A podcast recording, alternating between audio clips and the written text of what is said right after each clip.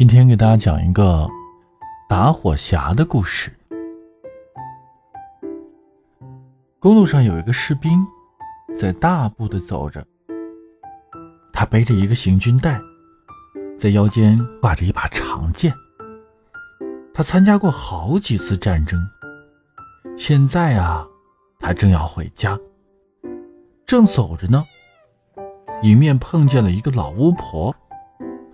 老巫婆长得非常的丑，她的下嘴唇都快垂到胸口了。她对士兵说：“晚安，士兵。现在只要你听我的，那么你想要多少钱，我都会有的。”这个士兵说：“谢谢你啊，老巫婆。”巫婆说：“那边有棵树，如果你爬到它的顶上去，就可以看到一个洞口。你从那儿朝下溜，就可以钻进深深的树身里去了。我在你腰上系一根绳子，这样啊，你上来的时候喊我一下，我就能把你给拉上来。”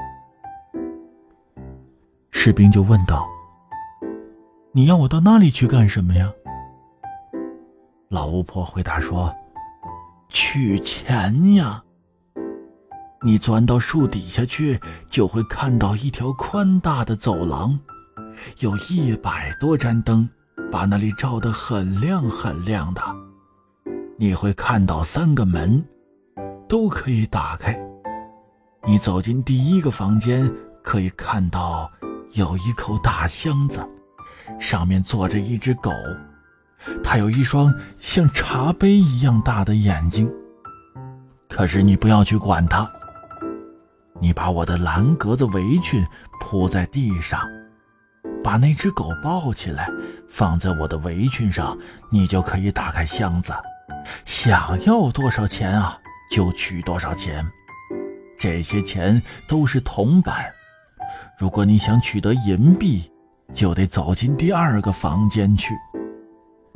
不过呢，第二个房间呢，哎，也有一只狗，它的眼睛啊有水车轮那么大。你可以把它放在我的围裙上，然后把钱取出来。可是，如果你想得到金币的话，你就得去第三个房间了，在那里呀，坐在钱箱子上的那只狗，那一对眼睛可有圆塔那么大了。不过你一点也不用害怕，你只要把它放在我的围裙上，它就不会伤害你了。你从那个箱子里能够取出很多很多的金币，想取多少。就取多少。士兵说：“呀，这倒是很不错嘛。不过，我怎么谢谢你呢？”这个巫婆说：“呀，我一分钱也不要，我只要你替我把那个旧灯火、那个打火匣给取出来，那是我祖母上次忘在那里面的。”好吧，那你把绳子系到我的腰上吧。”士兵说着。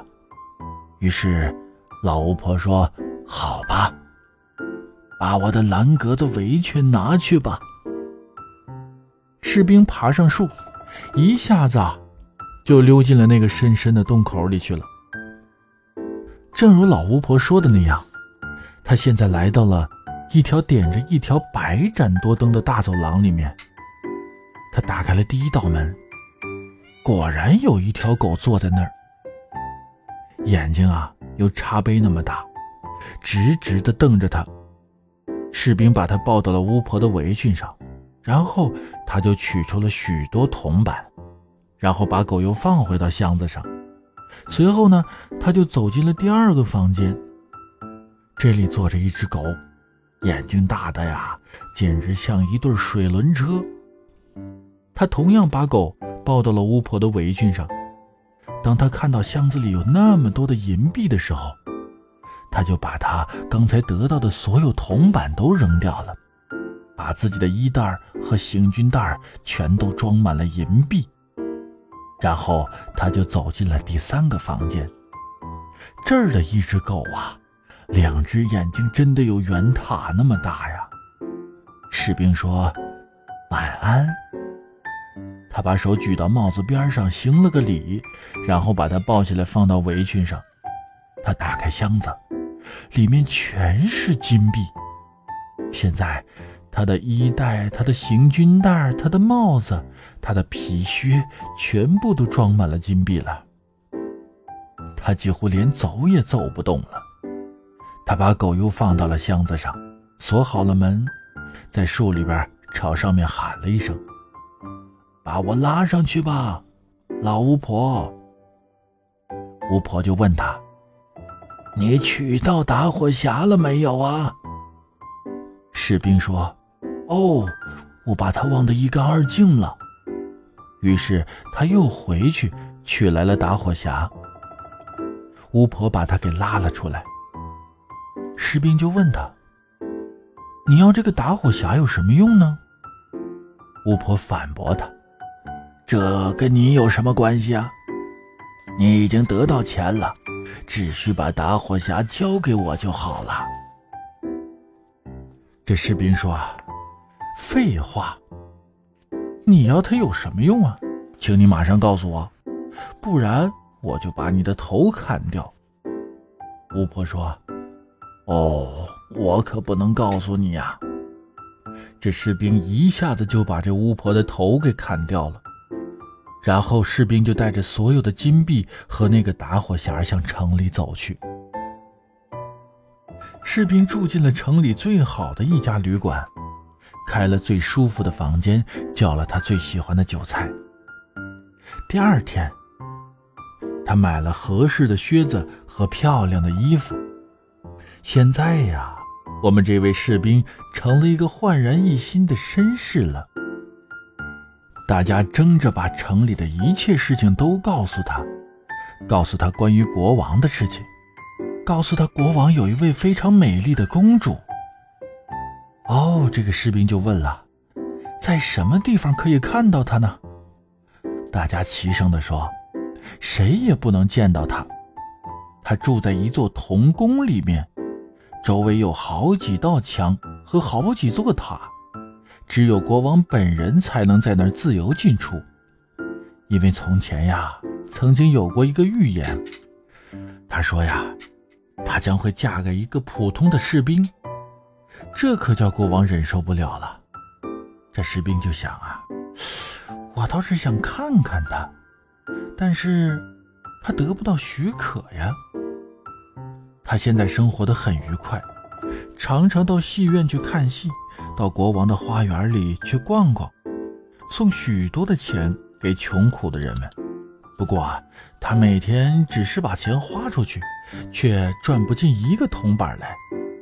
所以，最后他只剩下两个铜板了。现在，他只能住进屋顶的阁楼里面。最后啊，这个士兵甚至连一根蜡烛也买不起了。这时候，他忽然记起了，自己还有一根蜡烛头装在那个打火匣里，就是巫婆让他从空树底下取出来的那个打火匣。他取出打火匣和蜡烛头，在火石上擦了一下，火星冒出来的时候啊，房门却自动打开了，树底下的那只眼睛有茶杯大的狗出现在他面前，他说。我的主人啊，有什么吩咐啊？这士兵就说呀：“嘿，这是怎么回事啊？这真是一个奇怪的打火匣。如果我能得到我想要的东西就好了，替我弄些钱吧。”他对狗这样说着，可转眼之间狗就不见了。一会儿的功夫，狗的嘴里面衔着一大袋的钱回来了。现在士兵才知道啊，这是一个多么神奇的打火匣！只要他把它擦一下，那只有铜板的狗就来了。于是他擦了两下，那只有银币的狗就来了。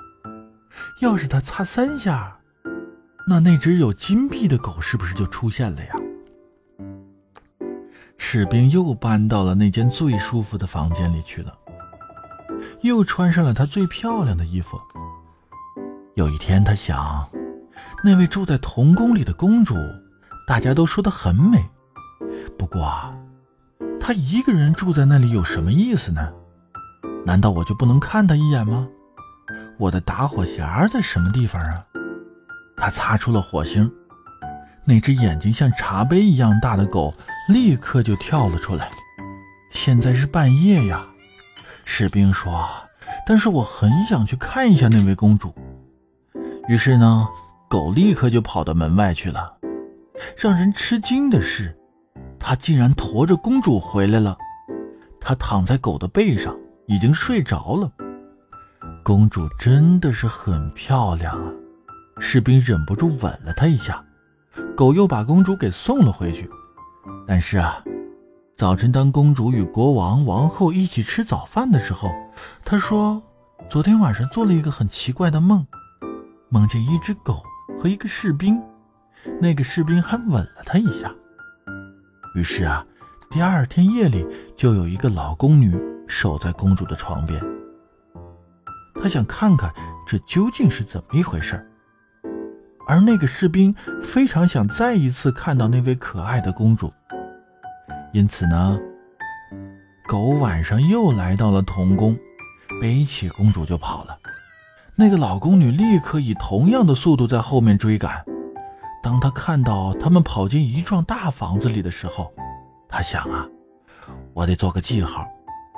于是呢，她就在门上。用白粉笔画了一个大大的圆圈随后他就回去睡觉了。不久，狗就把公主送回去了。当聪明的狗看见士兵住的那幢房子的门上画着一个圆圈的时候，他也取出一支粉笔来，在城里所有的门上都画了一个圆圈这样一来啊，那个老宫女就找不到士兵住的地方了。早晨。国王和王后，还有那个老宫女，以及所有的官员都很早就来了，要去看看公主到过的地方。当国王看到第一个画有圆圈的门的时候，他就说：“就在这儿了。”但是王后发现啊，另一个门上也有个圆圈，所以她说：“亲爱的丈夫，不是在这儿啊。”这时大家都齐声地说。那儿有一个，那儿也有一个，因为他们无论朝什么地方看，都发现门上画着个圆圈所以他们觉得，如果再找下去的话，也不会得到什么结果的。王后是一个非常聪明的女人，她取出了一把金剪刀，把一块绸子剪成几片，然后缝在了一个很精致的小袋里。在袋子里面装了细磨的荞麦粉，他把小袋系在公主的背上，并且在袋子上剪了一个小口，好叫公主走过的路上都撒上荞麦粉。到了晚上啊，狗又来了，他把公主背到背上，带着跑到了士兵那儿去。但是狗完全没注意到。荞麦粉已经从王宫那儿一直撒到了士兵住的那间屋子里。到了早晨，国王和王后便很容易就找到了士兵住的地方。他们把那个士兵给抓了起来，并且关进了牢里。人们对那个士兵说：“呀，明天你就要上绞架了。”这句话听起来可真不好玩。而且不幸的是啊，他把打火匣忘在了旅馆里。第二天早晨，他从小窗的铁栏杆里望见许多人潮涌出城来看他上脚架。在这些人当中，有一个鞋匠的学徒，他还穿着破围裙和一双拖鞋。他跑得那么快，连他的一双拖鞋都跑飞了，人也撞到了墙上。那个士兵就坐在那儿，在铁栏杆后面朝外望。士兵就说：“喂，你这个小鞋匠，不要这么着急呀。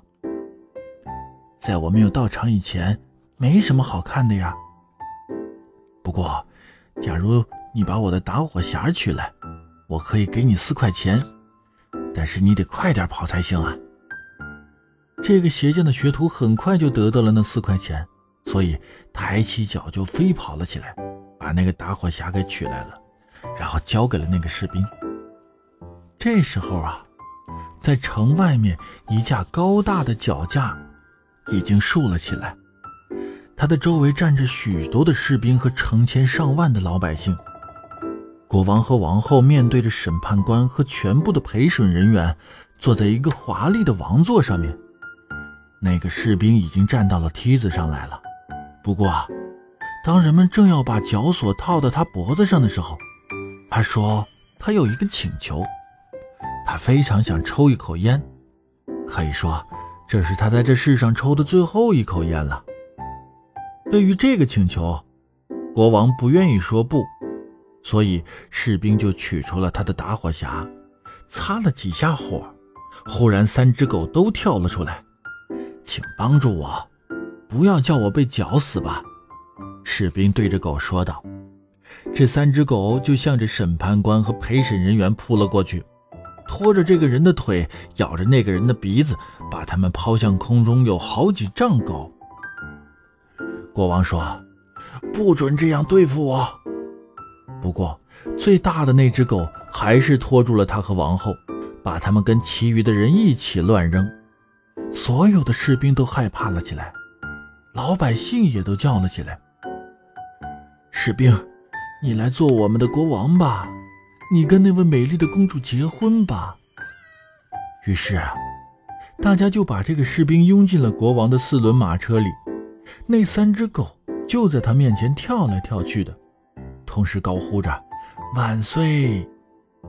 小孩子吹起口哨来，士兵们敬起礼来。那位公主走出了她的童宫，做了王后，感到非常满意。